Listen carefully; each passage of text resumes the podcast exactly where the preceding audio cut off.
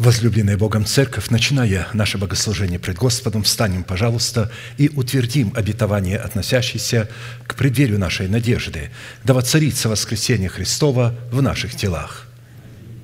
Склоним наши головы в молитве. Дорогой Небесный Отец, во имя Иисуса Христа, мы благодарны имени Твоему Святому за вновь представленную привилегию быть на месте всем, которое очертила десница Твоя – для поклонения святому имени Твоему. И ныне позволь наследию Твоему во имя крови завета подняться на вершины для нас недосягаемые и сокрушить всякое бремя и запинающий нас грех. Да будут прокляты в этом служении, как и прежде, все дела дьявола, болезни, нищета, преждевременная смерть, демоническая зависимость, всевозможные страхи, депрессии, разрушение, косность, невежество – все это да отступит от шатров святого народа Твоего. И ныне встань, Господи, на место покоя Твоего Ты и ковчег могущества Твоего, и да облекутся святые Твои спасением Твоим, и да возрадуются пред лицом Твоим. Дай нам больше от Духа Твоего – Пропитай нас Духом Твоим святым, позволь нам найти светлое лицо Твое. Я представляю это служение в Твои божественные руки, видя его рукою превознесенную. Великий Бог, Отец и Дух Святой. Аминь. Да благословит вас Господь, можете садиться.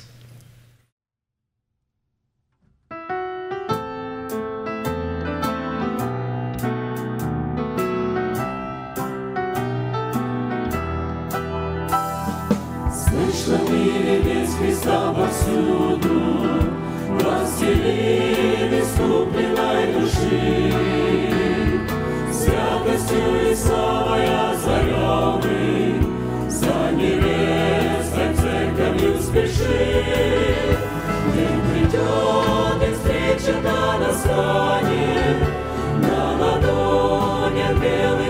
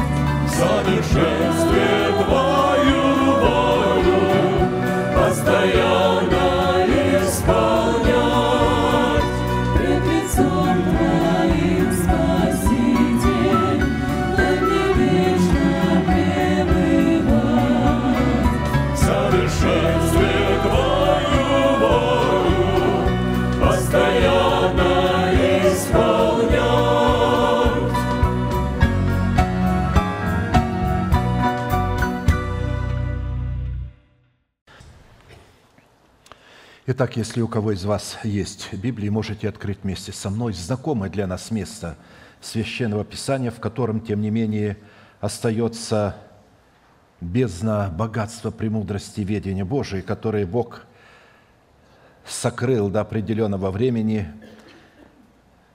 и начинает через веру спасаемых к спасению открывать. Это неисследимое, нетленное сокровище Христова – для тех, кто приготовил свое сердце к этим откровениям, почву своего сердца. Матфея, глава 5, стихи 45-48. «Да будете сынами Отца вашего Небесного, ибо Он повелевает солнцу своему восходить над злыми и добрыми и посылает дождь на праведных и неправедных. Итак, будьте совершенны, как совершен Отец ваш Небесный». Проповедь, которую я хочу продолжить, так и называется – призванные к совершенству. Мы знаем, что эта обетованная заповедь является наследием всех святых на все времена, на все поколения. И адресована эта заповедь Христом сугубо или же исключительно только своим ученикам.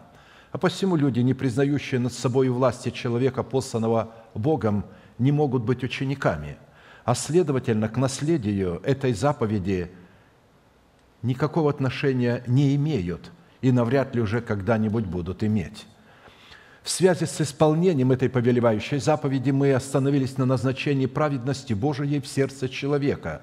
Какие цели призвано преследовать праведность Божия в сердце человека, а в частности на том, что назначение праведности Божией в нашем сердце, принятой нами в разбитых скрижалях завета, в которых мы законом умерли для закона, чтобы жить для умершего и воскресшего, чтобы таким образом получить утверждение своего спасения в новых скрижалях завета в формате закона Духа жизни, чтобы дать Богу основание не прежним законом даровать нам обетование быть наследниками его совершенного мира, но праведностью веры, подобно тому, как Он это даровал Аврааму и семени его. Ибо не законом даровано Аврааму или семени его обетование быть наследником мира, но праведностью веры. Римлянам 4.13.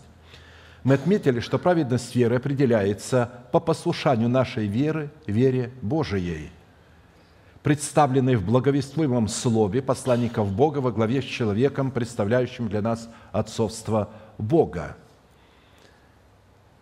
Вера Божия – это информация, исходящая от слышания Слова Божия. Это не эмоция, это не чувство, это божественная, сверхъестественная информация.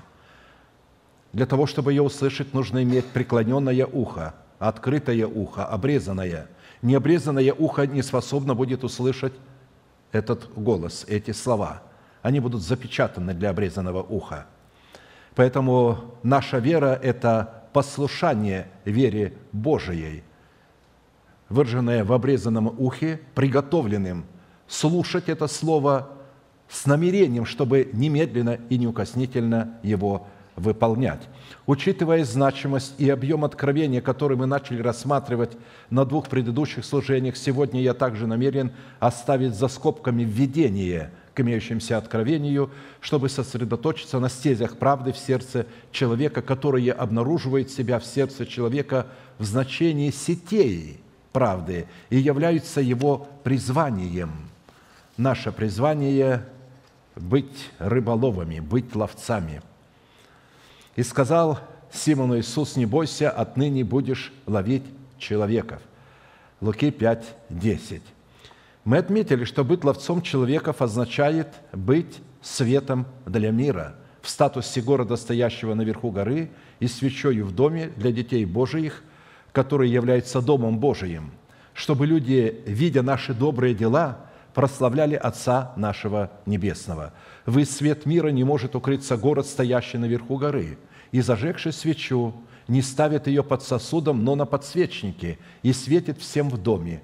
Вот именно так да светит свет ваш пред людьми, чтобы они видели ваши добрые дела и прославляли Отца вашего Небесного». Матфея 5, 14, 16. Это место созвучно с тем местом, о котором Иисус сказал, «Итак, будьте совершенны, как совершен Отец ваш Небесный». Эти слова сказанные в одной проповеди и записанные в одной главе.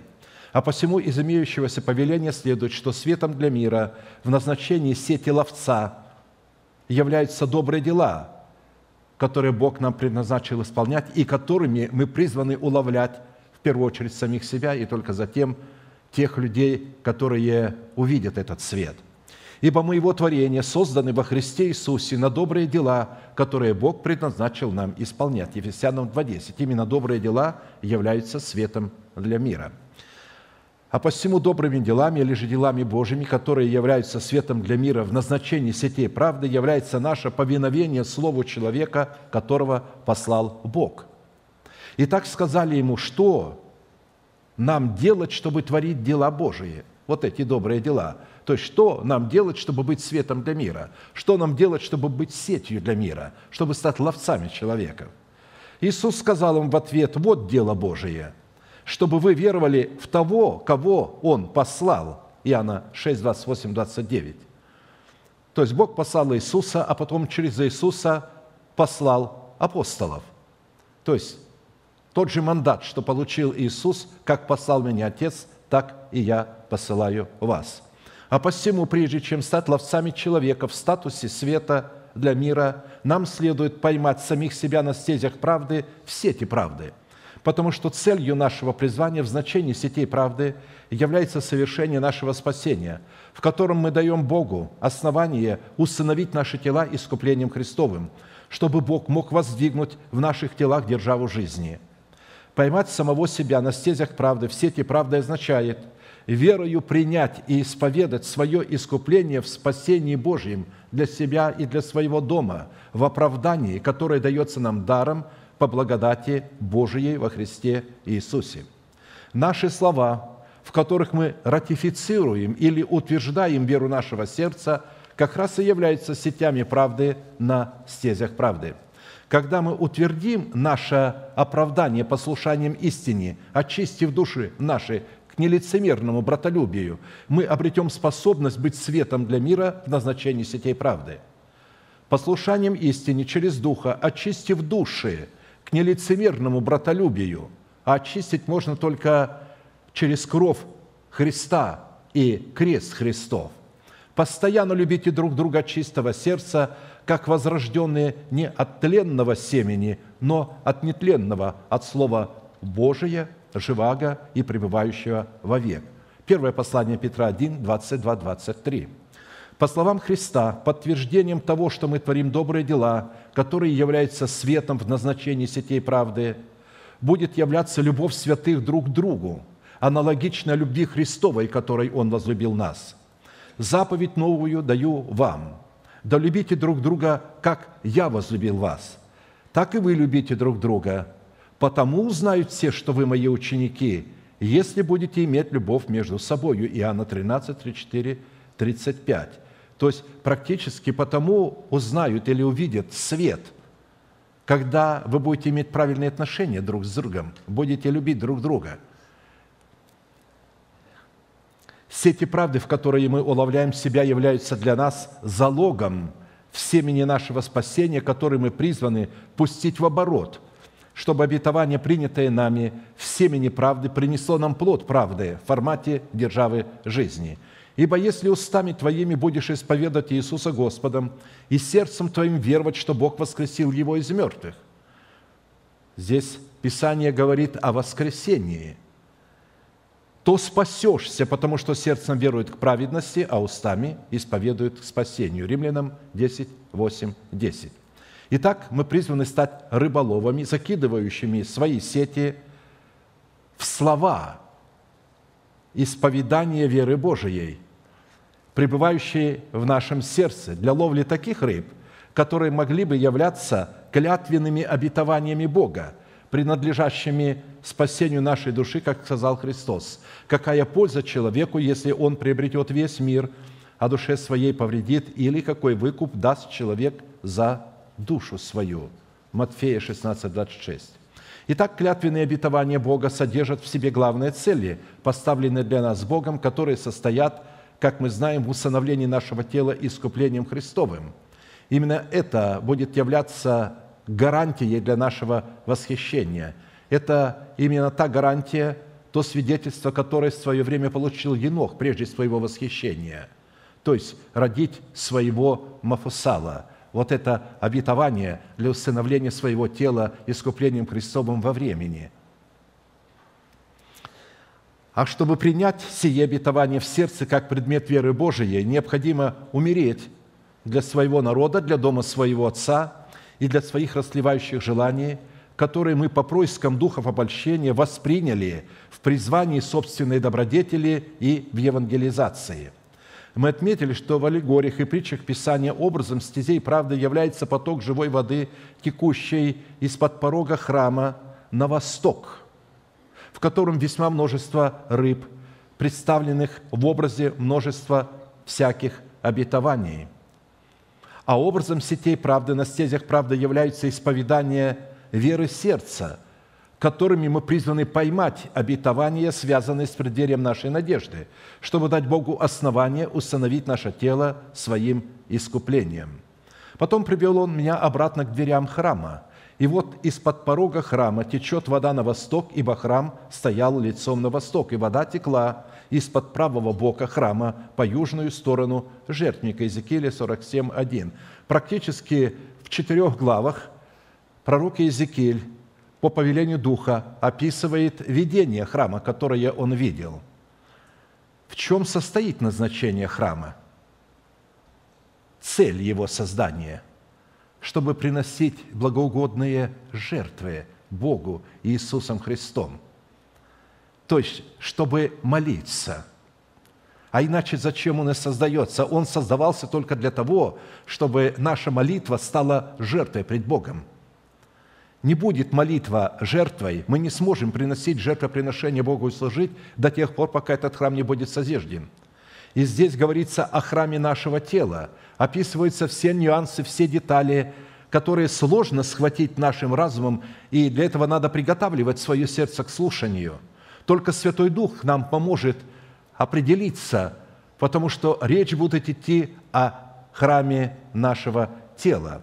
Мы отметили, что фраза «потом привел он меня обратно к дверям храма» говорит о том, что прежде чем пророк Иезекииль был приведен обратно к дверям храма, который стоял лицом своим на восток, он должен был во внутреннем дворе храма пройти определенным ходом и только потом опять быть проведенным сюда.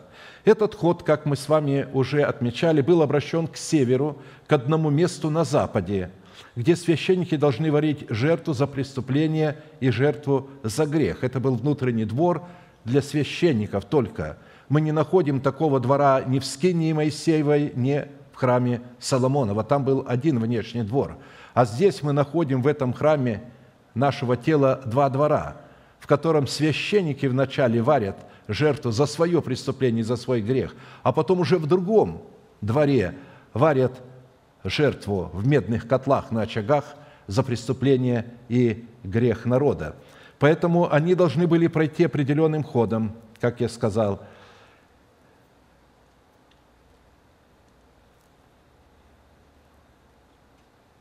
затем выйти на внешний двор храма и пройти по четырем углам двора, и в каждом углу внешнего двора храма были покрытые дворы в 40 локтей длины, 30 ширины. Кроме кругом всех четырех дворов были стены, а у стен были сделаны очаги, на которых в медных котлах служители храма варили жертвы народные – и привел он меня тем ходом, который сбоку ворот, к священным комнатам для священников, обращенным к северу. И вот там одно место на краю запада. И сказал мне, это место, где священники должны варить жертву за преступление, жертву за грех, где должны печь хлебное приношение, не вынося его на внешний двор для освящения народа. И вывел меня на внешний двор после этого, и провел меня по четырем углам двора – и вот в каждом углу двора еще двор. Во всех четырех углах двора были покрытые дворы в 40 локтей длины и 30 ширины, одной меры во всех четырех углах. И кругом всех их четырех стены, а у стен сделаны очаги кругом. И сказал мне, вот поварни, в которых служители храма варят жертвы народные. Иезекииля 46, 19, 24.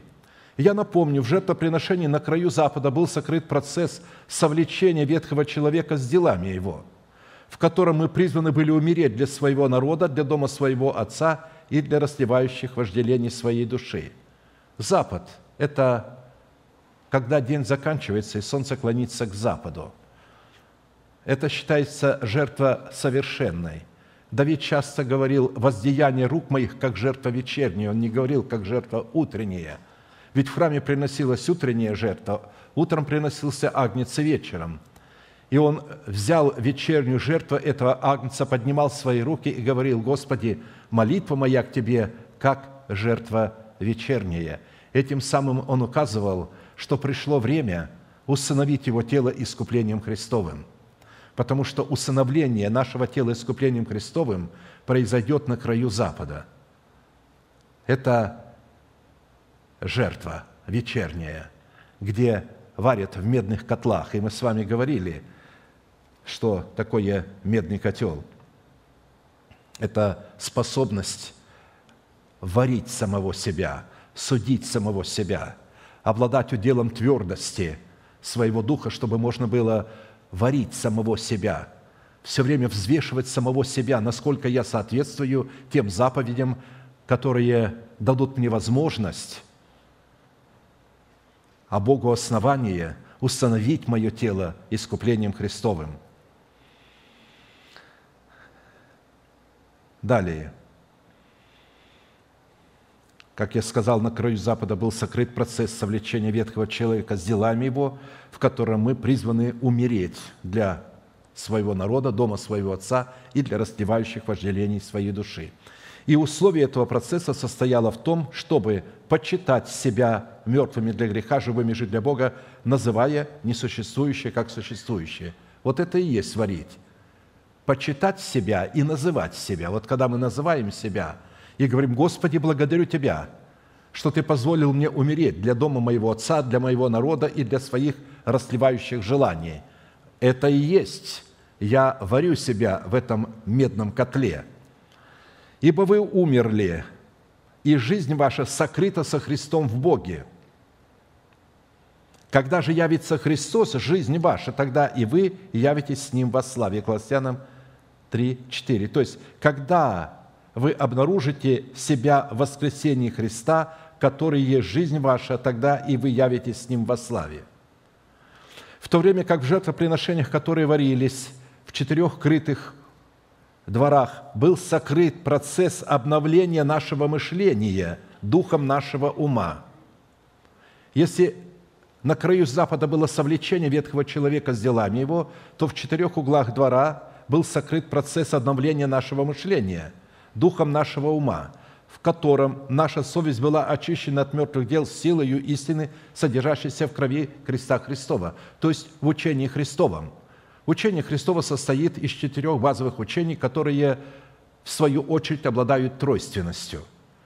Четыре реки, вытекающие из рая, которые орошали всю землю Едема, нашего Едема, где мы встречаемся с Господом – Здесь происходит обновление нашего ума умом Христовым.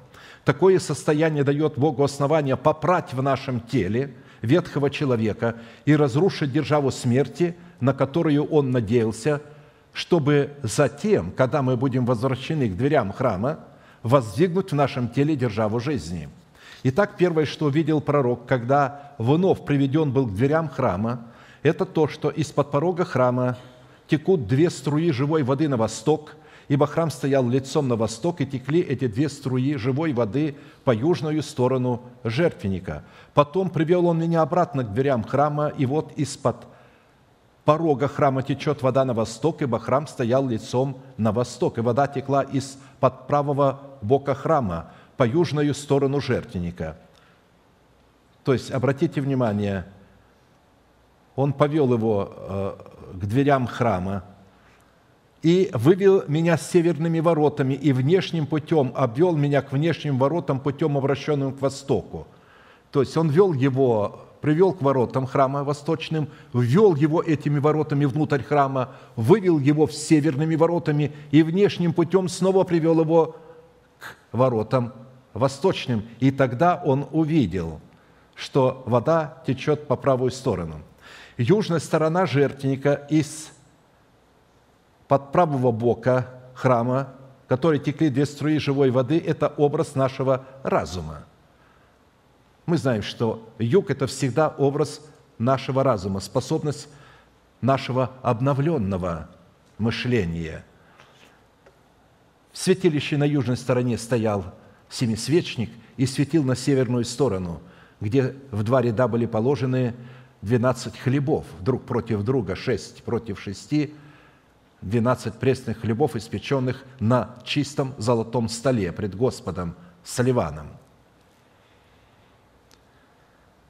Поэтому южная сторона жертвенника, еще раз повторяю, по которой из-под правого бока храма текли две струи живой воды – это образ нашего разума, обновленного духом нашего ума, и образ наших чистых уст, которые в своем сотрудничестве при установлении нашего тела искуплением Христовым – действует как одна команда. Да будут слова уст моих и помышления сердца моего благоугодны пред Тобою, Господи, твердыня моя и избавитель мой». Обратили внимание, как одна команда работает, наши помышления и наши слова. Образом порога в храме нашего тела является наше смирение, выраженное в послушании благовествуемому слову человека, облеченному полномочием отцовства Бога – в нашем теле этим человеком является наш дух, наш священник. Это образ поклонения Богу нашего князя, у порога храма нашего тела в статусе разумной сферы нашей души с нашим священником в статусе разумной сферы нашего духа. Именно отсюда начинает Дух Святой описывать, как князь войдет, и далее описывает он об этом храме. Князь пройдет через внешний притвор ворот и станет у вереи этих ворот, и священники совершат его всесожжение, его благодарственную жертву, и он у порога ворот поклонится Господу. Иезекииля 46.2.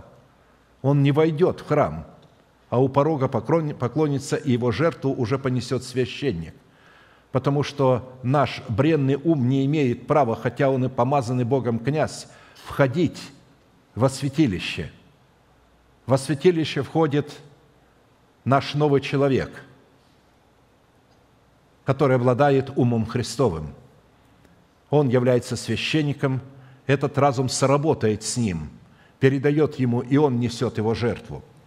Образ правого бока в храме нашего тела, из-под которого текли две струи живой воды на восток, это образ праведности нашего сердца, обнаруживающего себя в учении о суде вечном, которое является лицом храма нашего тела, обращенным на восток.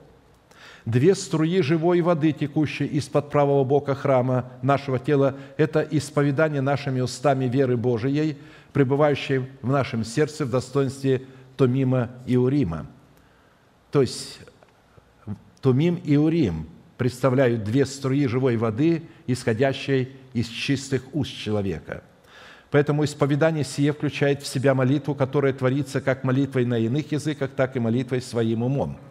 В последний же великий день праздника стоял Иисус и возгласил, говоря, «Кто жаждет, иди ко мне и пей.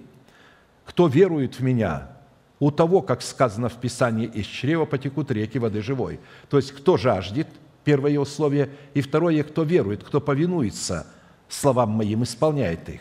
Сие сказал он о Духе, которого имели принять верующие в Него, ибо еще не было на них Духа Святого, потому что Иисус еще не был прославлен. Иоанна 7, 37, 39. Второе, что увидел пророк, это то, что муж, показывающий ему видение храма, ввел его внутрь храма восточными воротами, а вывел северными воротами. И затем обвел его внешним путем и вновь привел его к восточным воротам храма, из-под которых вода течет по южную сторону, из-под правого бока храма на восток. Войти внутрь храма восточными воротами означает утвердить престол Давида в нашем теле судом и правдою.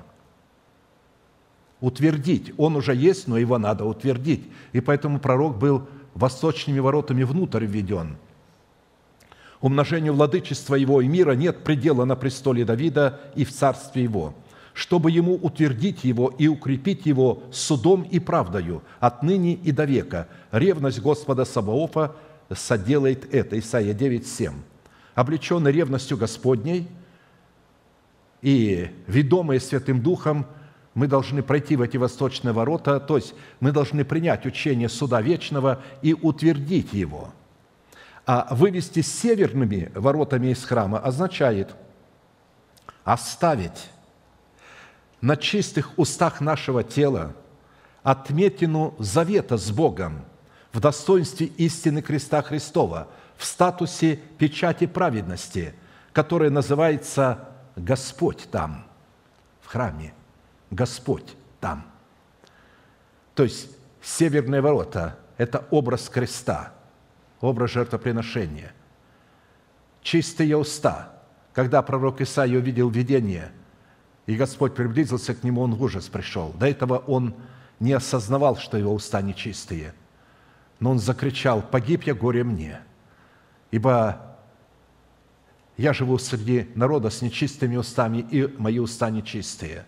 И когда он исповедал, признал, что у него уста нечистые, тогда один из севермив взял клещами огонь жертвенника – и к его устам, прижег его уста этим огнем и оставил на этих устах и сказал, теперь твои уста чистые. Вот когда будет на наших устах печать креста Христова, отметина креста, вот тогда наши уста будут чистыми. Тогда они будут работать как одна команда с нашим духом. Поэтому это означает вывести северными воротами – и это отметина на наших устах, которые будут являться престолом Давида, будут говорить «Господь там, во мне». А имя городу с того дня будет «Господь там» Иезекииля 48, 35. Образом северных ворот в храме нашего тела является исповедание чистыми устами веры нашего сердца, которое состоит в достоинстве 12 хлебов, положенных в два ряда по шести в ряд на чистом столе пред Господом, служащее знамением завета между нами и Богом. Это вторая сторона северных ворот. Образ чистого стола, соделанного из чистого золота на северной стороне нашего храма, в нашем теле, это образ совести, очищенной от мертвых дел. А 12 хлебов на чистом столе – это образ начальствующего учения Христова, запечатленного на скрижалях нашего сердца.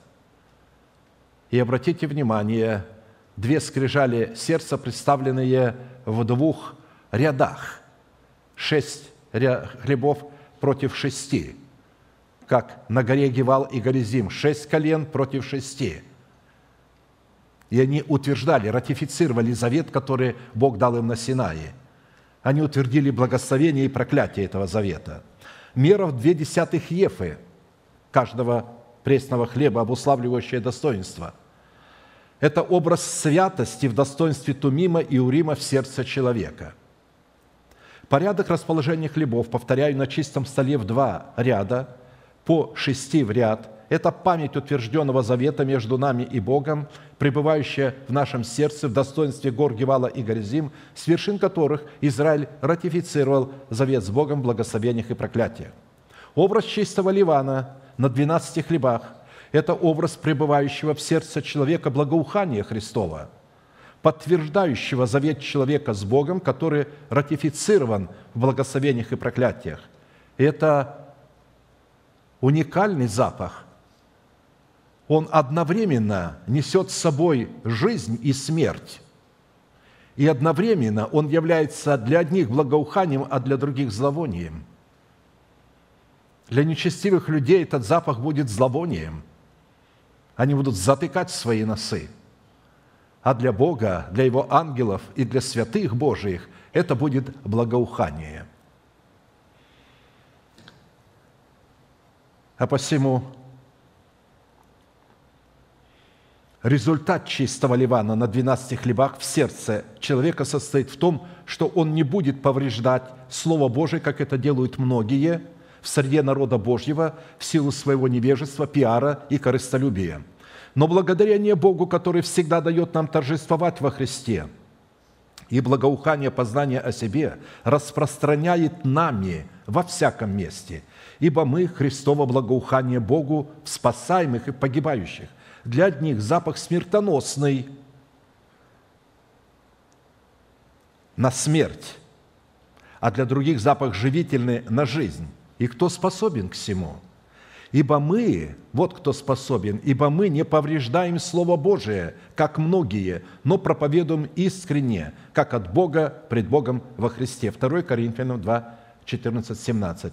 Третье, что видел пророк, это то, что муж, показывающему видение храма, пошел на восток прямо по воде, вглубь потока живой воды и в руке своей держал измерительный шнур. И если начальная фраза «потом привел он меня обратно к дверям храма» говорила о том, что прежде чем пророк был приведен к дверям храма, Бог показал ему, каким образом в смерти Господа Иисуса Бог может получить основание разрушить в теле человека державу смерти. То есть Он показал на внутреннем и внешнем дворе, как Бог разрушает державу смерти, то в двух живых строях потока, текущих на восток, Бог хотел показать, каким образом в воскресении Господа Иисуса Бог может получить основание посредством движения веры Божией, пребывающей в нашем сердце, в полномочиях Тумима и Урима, воздвигнуть в нашем теле державу жизни вечной. От власти ада я искуплю их – от смерти избавлю их. Смерть, где твое жало? Ад, где твоя победа? Раскаяния в том не будет у меня. Оси 13, 14. Образ мужа, вид которого был как бы вид блестящей меди, который пошел на восток, в руке которого была льняная верфь, и трость измерения – это способность нашего нового человека, обретенная в твердости Всевышнего, испытать нахождение самого себя в вере Божией путем взвешивания самого себя на весовых чашах правды. Льняная измерительная верь, сделанная из льна – это способность, которая обнаруживает себя в нашем сердце в истине воскресения Христова, призванного давать нам способность познавать пути Господни путем их измерения заповедями Господними. Как узнать, что это путь Господень? Его надо измерить заповедями Господними. Соответствует ли этот путь заповедям Господним? Лен – это результат смерти посеянного семени. Это волокнистое растение, как мы знаем, из которого выделывают нити и ткут полотна. Как тогда-то, так и сегодня льняные изделия обладают большой ценностью – и лен ценится больше шерсти. Он очень хорошо переносит жару, в льняной одежде легче переносить жару. И в льняной одежде человек не потеет почти что. Лен обладает свойством охлаждать и впитывать в себя пот. В периоде закона Моисеева хитон из льняного полотна являлся священной нательной одеждой священников, без которой они не могли входить во святилище, чтобы приступать к Богу. И что это означает на телах священников? Это способность обнаруживать данное нам Богом оправдание воскресения Сына Божьего, которое являлось результатом Его смерти за наш грех, который предан был за грехи наши и воскрес для нашего оправдания. Римлянам 4, 25. Вот этот стих Писания является нательной одеждой для нас. Умер за грехи наши и воскрес. Это семя, которое умерло и принесло плод воскресения. Измерительная трость в сочетании с образом меди – это наша способность измерять свое устроение в Дом Божий, насколько он соответствует требованиям, означенным в заповедях Бога. А посему льняная верфь и трость измерения в руке нашего нового человека – это заповеди и уставы, запечатленные на скрижалях нашего сердца, которые призваны явиться эталоном измерения веры Божией, ведущей нас к конечной цели, поставленной для нас Богом, выраженной в усыновлении нашего тела искуплением Христовым. Чтобы понять стези Господни на путях правды, я вновь воспроизведу часть имеющейся аллегории во фразе «Когда тот муж пошел на восток, то в руке держал шнур и отмерил тысячу локтей и повел меня по воде, воды было по лодыжку. И еще отмерил тысячу и повел меня по воде, воды было по колено. И еще отмерил тысячу и повел меня, воды было по поясницу. И еще в четвертый раз отмерил тысячу. И уже тут был такой поток, через который я не мог идти, потому что вода была так высока, что надлежало плыть, а переходить нельзя было этот поток. И сказал мне, видел Сын Человеческий, и повел по этому потоку меня обратно к берегу этого потока. Итак, в данном видении представлены четыре периода времени, каждый из которых составляет меру в тысячу локтей. И каждый последующий период погружал пророка во глубину живого потока все более и более до тех пор, что вода была так высока, что надлежало плыть, а переходить нельзя было этот поток. Что такое мера в тысячу локтей – в каждом периоде времени. Она определяет верность Бога в каждом периоде времени, в котором Бог сохранял свой завет к любящим Его и к сохраняющим заповеди Его. Давайте прочтем это место. «Итак, знай, что Господь Бог твой есть Бог, Бог верный, который хранит завет свой и милость к любящим Его и сохраняющим заповеди Его до тысячи родов, и воздает ненавидящим Его в лице их, погубляя их, он не замедлит, ненавидящему его самому лично воздаст. Итак, мы видим, что тысяча означает верность Бога, которая продлевается на тысячу родов, то есть на вечность, потому что наша земля не переживет тысячу родов. Сегодня а, род человеческий от Адама не насчитывает даже сто родов. Представьте себе. Даже сто родов еще не насчитывает. Четыре периода, в которых Святой Дух производит наше погружение на все более возрастающую глубину живого потока, обуславливает лето благодати Господней или год Господень, состоящий из четырех периодов времени, каждый из которых имеет свое определенное назначение. Всему свое время и время всякой вещи под небом. Время рождаться и время умирать, время насаждать и время вырывать посаженное, время убирать и время убивать и время врачевать, время разрушать и время строить. То есть здесь говорится очень интересно, что время рождаться и время умирать, время насаждать, время вырывать посаженное, то есть время жатвы, время убивать ветхого человека и потом время врачевать уже нашу душу, время разрушать державу жизни и время устроять себя в дом духовный. И если нам не знакомо, что необходимо делать в период каждого из четырех времен года, то в храме нашего тела по южную сторону из-под правого бока никогда не сможет течь живая вода на восток, а следовательно, и у Бога не будет никакого основания повести нас на глубину по течению живого потока, которого в нашем теле никогда не существовало. Период весны – это время, в котором мы демонстрируем пред Богом готовность к познанию Бога и способность ловить лисиц или синят – которые портят наши виноградники, которые в цвете, начинается цветение. Возлюбленный мой начал говорить мне, «Встань, возлюбленная моя, прекрасная моя, выйди. Вот зима уже прошла, дождь миновал, перестал, цветы показались на земле, время пения настало, и голос горлицы слышен в стране нашей. Смоковницы распустили свои почки, плода еще нет, только почки распускаются, цветы. И, виноградные лозы, расцветая, издают благовоние – «Встань, возлюбленная моя, прекрасная моя, выйди. Голубица моя в ущелье скалы под кровом утеса, покажи мне лицо Твое, дай мне услышать голос Твой, потому что голос Твой сладок, и лице Твое приятно. Ловите нам лисиц, лисенят, которые портят виноградники, а виноградники наши в цвете. Возлюбленный мой принадлежит мне, а я ему. Он пасет между лилиями. Обратите внимание на этот уникальный период весны. Что в это время происходит? Лисенята – это а, плод, который приносят лисы.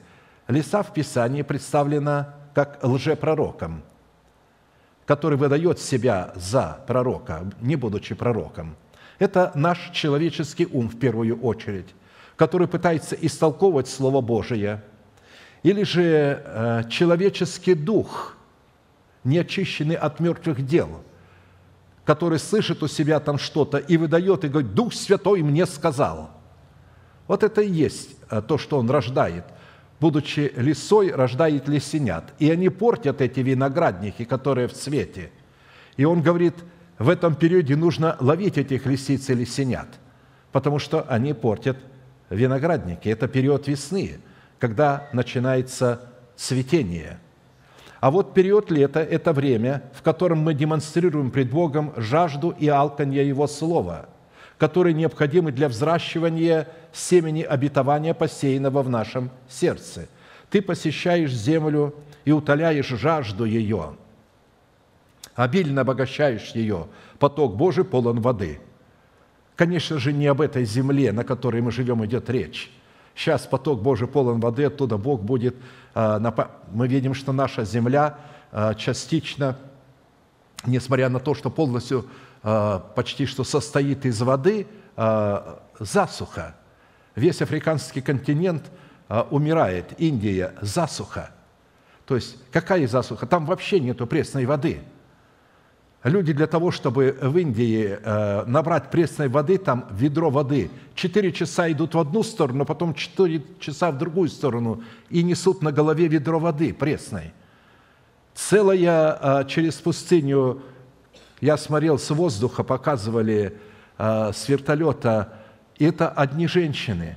Как и прежде на Востоке, мужчины этим не занимаются – Одни женщины очень в красивых платьях, таких шелковых, развивающихся, целая вереница строй, растянувшийся на четыре часа пути, с сосудами на голове, в котором почти что полтора или два ведра воды.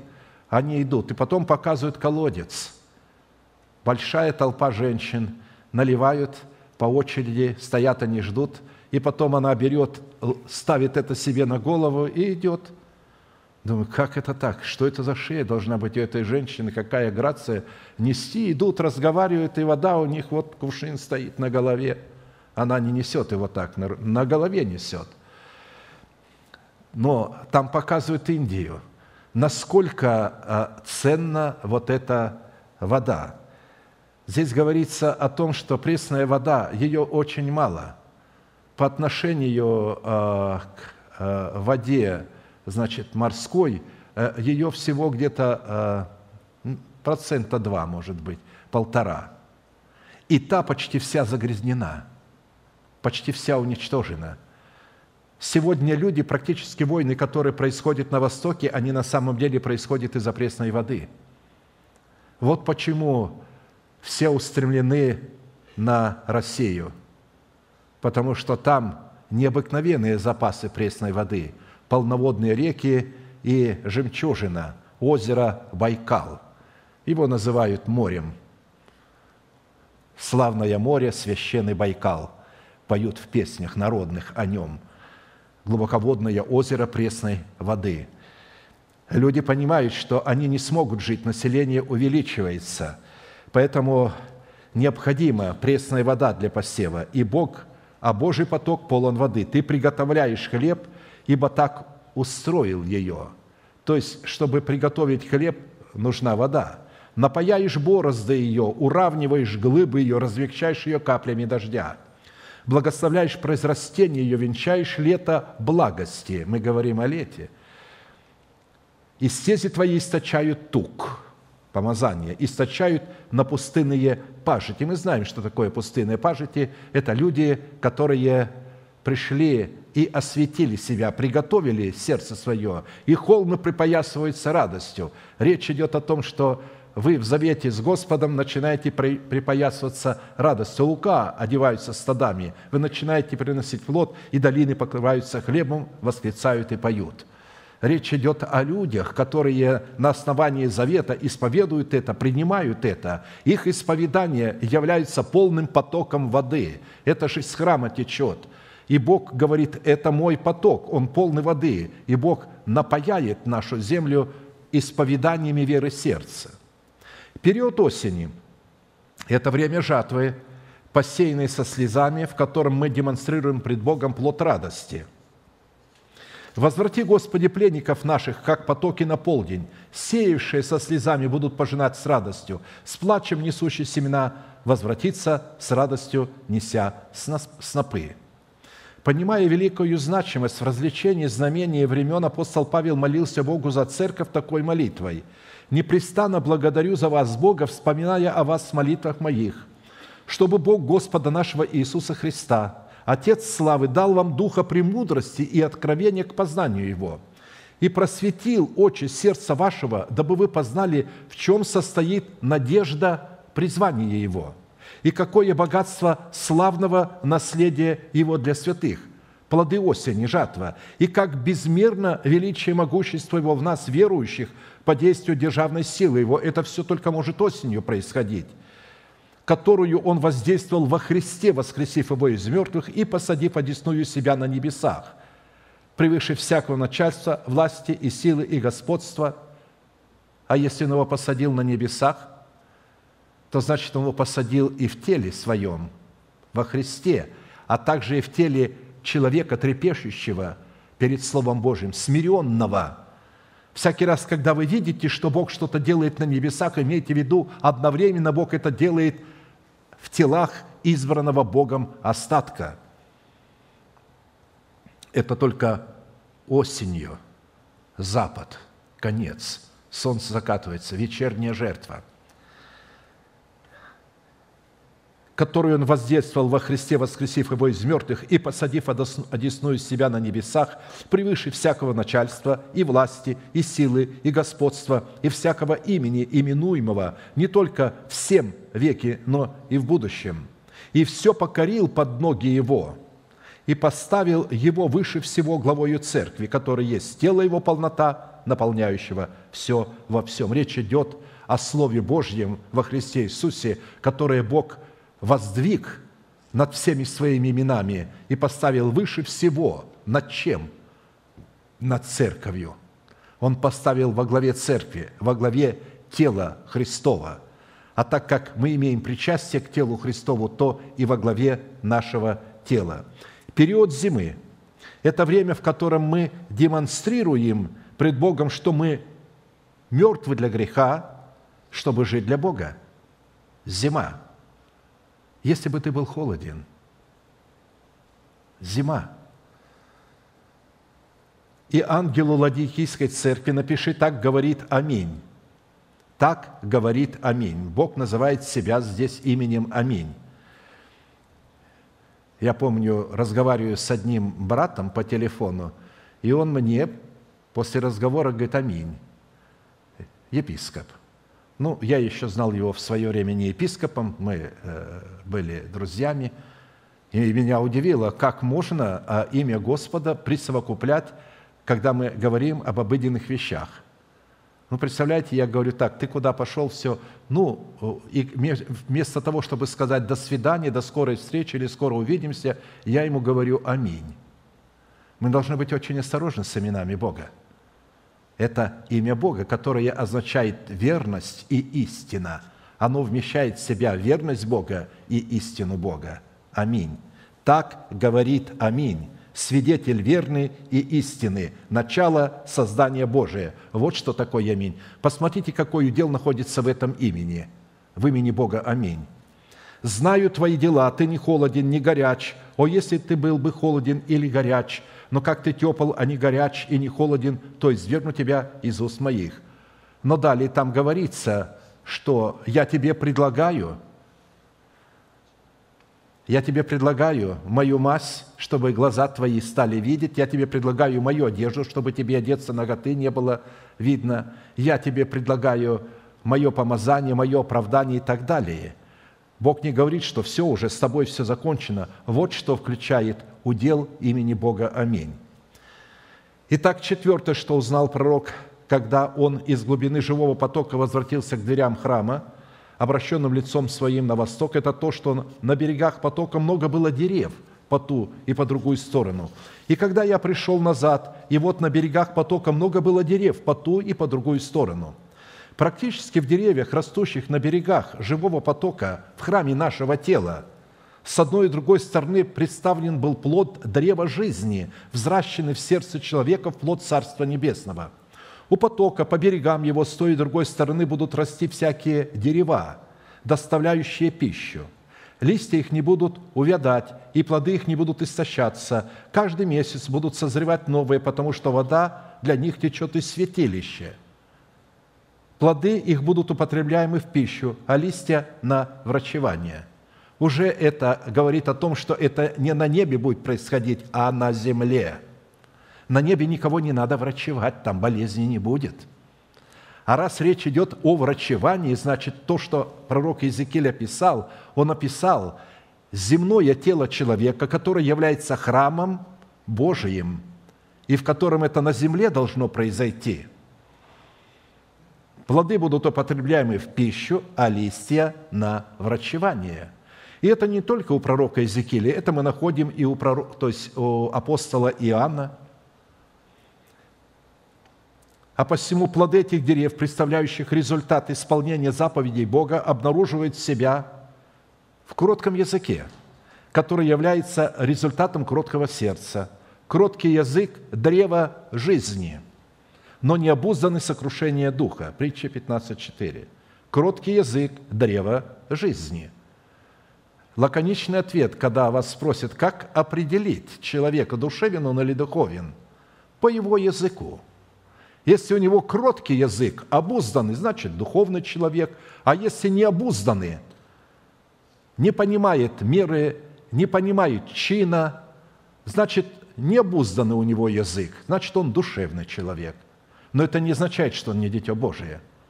Это означает, что он может сам увидеть, что он душевный человек, когда не способен сдерживать свои уста и его эмоция бежит вперед его сердца, натворит, а потом, ой, что я наделал. Но это так все душевные люди.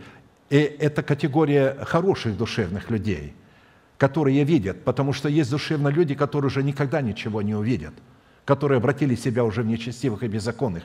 А те душевные люди, которые потом вздрагивают, и вздрогнуло сердце Давида, и вздрогнуло сердце Исаака. То есть вот как вздрогнет сердце, что я наделал, что я сказал. Это говорит о том, что вы на правильном пути. Вам нужно возвратить ваши слова назад. Образ листьев дерев, рачующих народы – это способность быть светом Всевышнего в назначении сетей правды. Вот что такое иметь листья на себе. Это быть светом для мира. Пятое, что узнал пророк, когда возвратился к дверям храма, это то, что живая вода этого потока, текущая из-под порога храма, в восточную сторону земли сходит на равнину и входит в море соленое, и воды этого моря делаются здоровыми – и сказал мне, эта вода течет в восточную сторону земли, сойдет на равнину, и воды в море, и воды, и войдет в море, и воды его сделаются здоровыми. Речь идет о мертвом море, которое в смертном теле человека или в тленном теле человека является образом святости закона Моисеева, обнаруживающего грех и дающего силу греху, который производит смерть. В Израиле мертвое море есть – но это прообраз. В теле человека находится такое мертвое море. Оно находится до тех пор, пока там есть ветхий человек, будет находиться и мертвое море. Закон Моисеев. Он будет обнаруживать этот грех и давать силу этому греху. Но когда поток живой воды, представляющий служение оправдания в законе искупительной благости Бога, впадает в море соленое, представляющее в нашем теле служение осуждения, Бог получает основание усыновить наше тело, и оно делается здоровым для жизни, обитания, обетований Божиих. Вот почему в сердце человека обетования Божии умирают, когда он принимает их в сердце. Потому что у него мертвое море в сердце. У него во главе стоит закон осуждения, закон дел. Поэтому все обетования, которые он принимает, они умирают.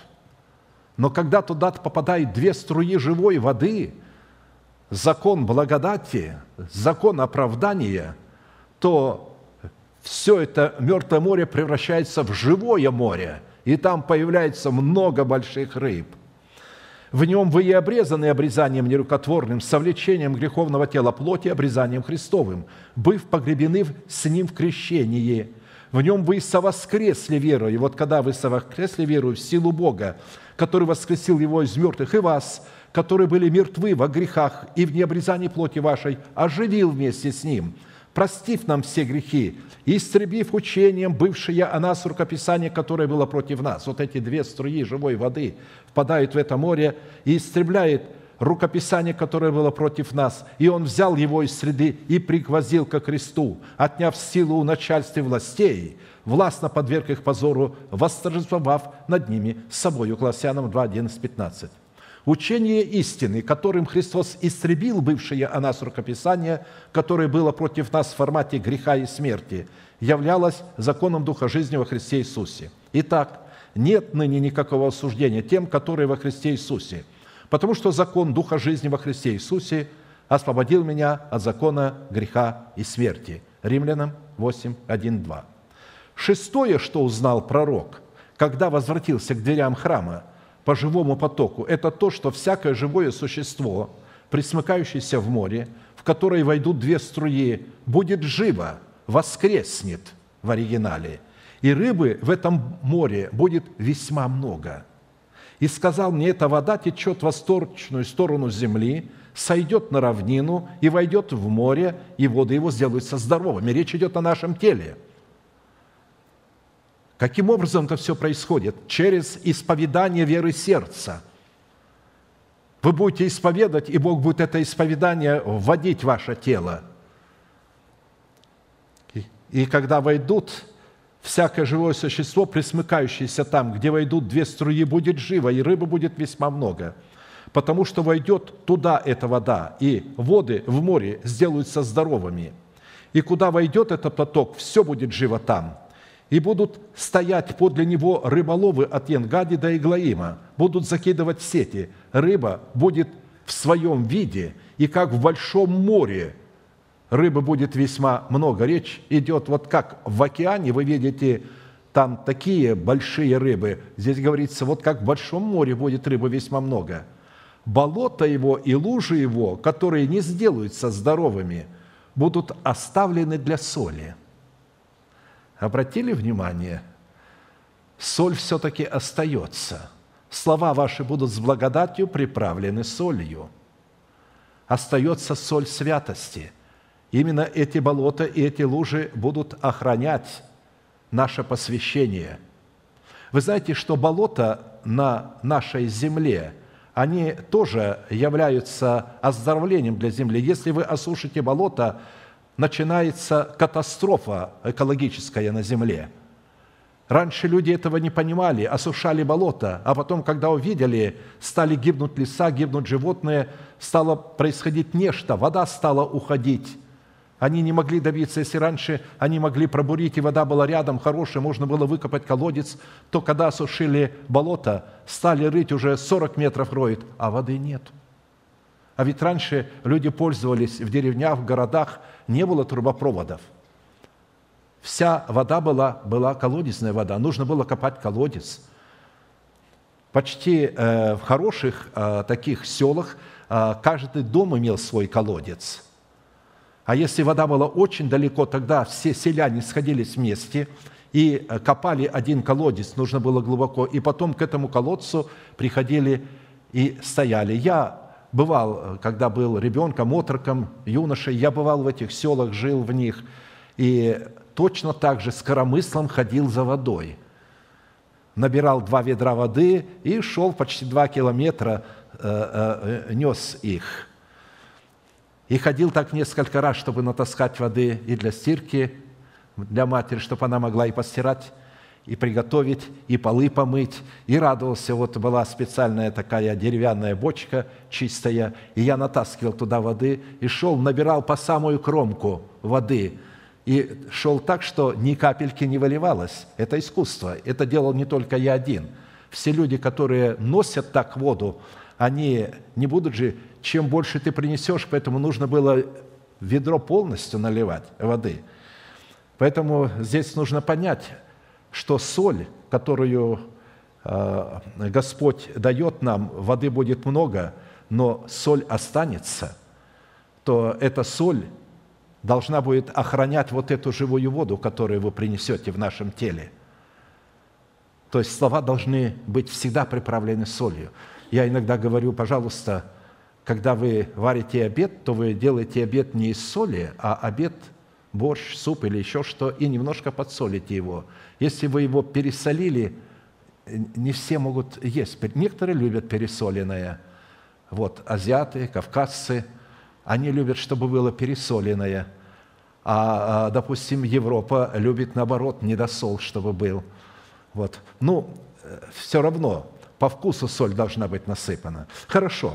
Образ мертвого моря, представляющий наше смертное тело, сделавшийся здоровым или живым, это образ, как держава смерти. В теле человека будет трансформирована в державу жизни, которая будет содержать в себе совокупность всех имеющихся в Писании обетований Божьих держава жизни станет вот этим морем, которое сделалось, было ранее мертвым, была держава смерти, мертвое море, а держава жизни – это море живое. Туда вошли две струи живой воды, и все обетования воскресли.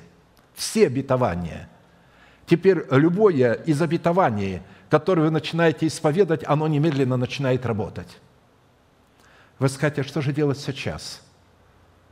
Но Господь и сейчас делает, чтобы эти обетования работали – он говорит, если вы почитаете себя мертвыми для греха, живыми же для Бога, то я вменяю вам, что это уже произошло. И любое обетование, необходимое для благовременной помощи, вы можете исповедовать как свое, благодарить Бога за то, что вы имеете его, и Дух Святой будет его приводить для вас.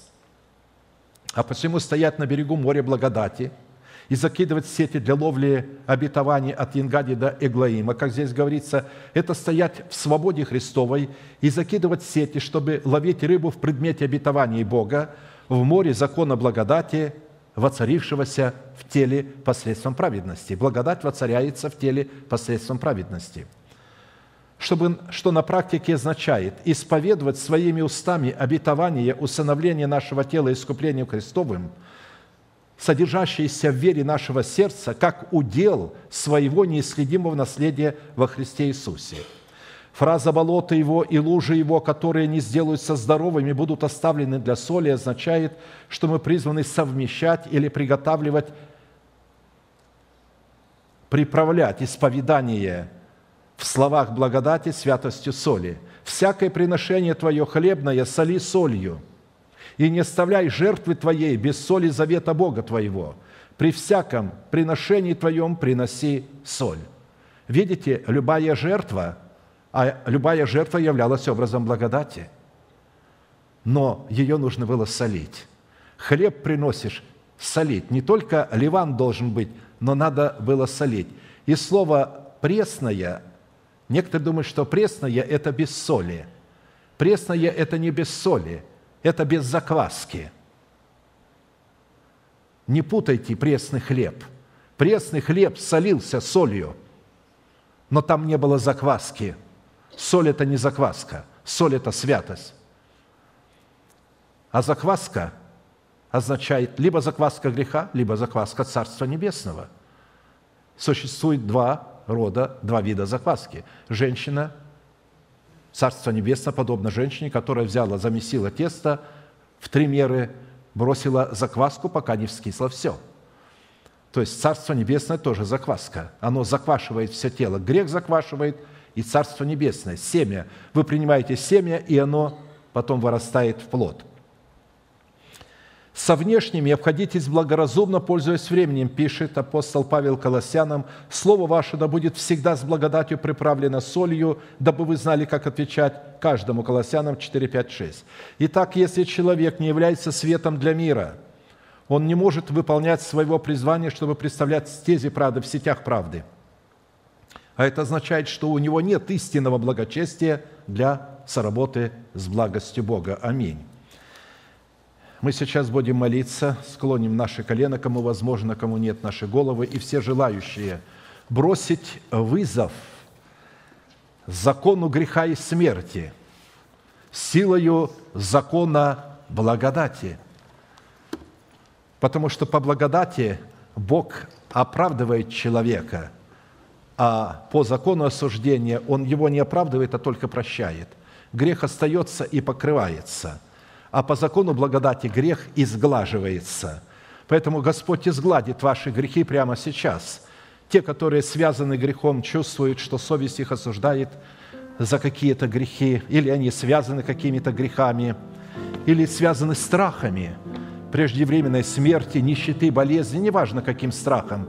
Мы ждем вас здесь у алтаря. Господь силой Святого Духа на этом месте соделает то, что необходимо для вас сейчас. Аминь. Будем молиться.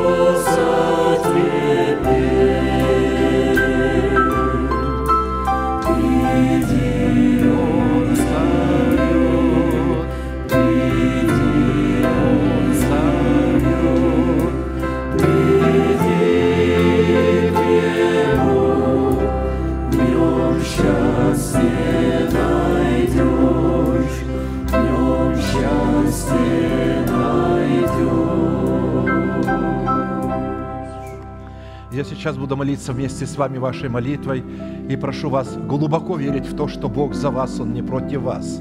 Прямо сейчас Он может очистить вас, оправдать, изгладить ваши грехи пред лицем Бога и поставить вас снова на стезю правды, сделать вас своей сетью, чтобы вы могли стать сами для себя сетью, чтобы Бог мог исповеданием вашей веры исцелить ваши тела и усыновить их искуплением Христовым. Глаза закрыты – это элемент тайной комнаты, ладони подняты к небесам. Это знак того, что вы готовы принять от Бога, что Он желает дать вам, воздевая руки ваши без гнева и сомнения.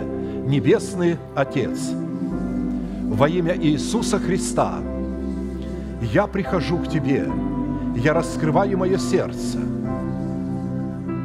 я исповедую мой грех, я отрекаюсь от него, я ненавижу его, я ненавижу греховную зависимость, я люблю Твою святость, Твою чарующую чистоту, я восхищаюсь Тобою, Ты мой Бог, я Твое дитя, я принимаю в мое сердце Твое оправдание в крови Иисуса Христа. И прямо сейчас, перед небом и адом, я хочу исповедовать, что согласно Твоего Слова я омыт, я очищен, я исцелен, я восстановлен, я оправдан и я спасен. Прощаются грехи ваши и беззакония ваши во имя Иисуса Христа. Да благословит тебя Господь, да презрит на тебя светлым лицом своим и помилует тебя и да даст тебе мир. Да падут вокруг тебя тысячи и десятки тысяч одесную тебя, а к тебе не приблизятся. Да придут на тебя благословения гор древних и холмов вечных. Да явит Бог славу свою и силу свою, и да не свергнет ветхого человека из тела твоего, и да воздвигнет в теле твоем державу жизни. Да прославит тебя Бог твой, и да обратит на тебя благословение сии, на тебя и на потомство твое. И весь народ да скажет Аминь.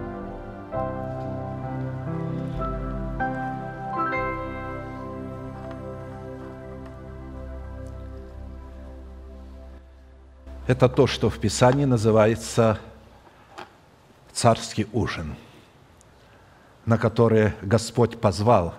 Очень многих звал, но они сказали, я купил поле, я в себе обнаружил дарование евангелиста, я не могу, я пойду, я поле купил, я приобрел его – я валов приобрел, я дом купил новый, иду посмотреть, я женился, я не могу.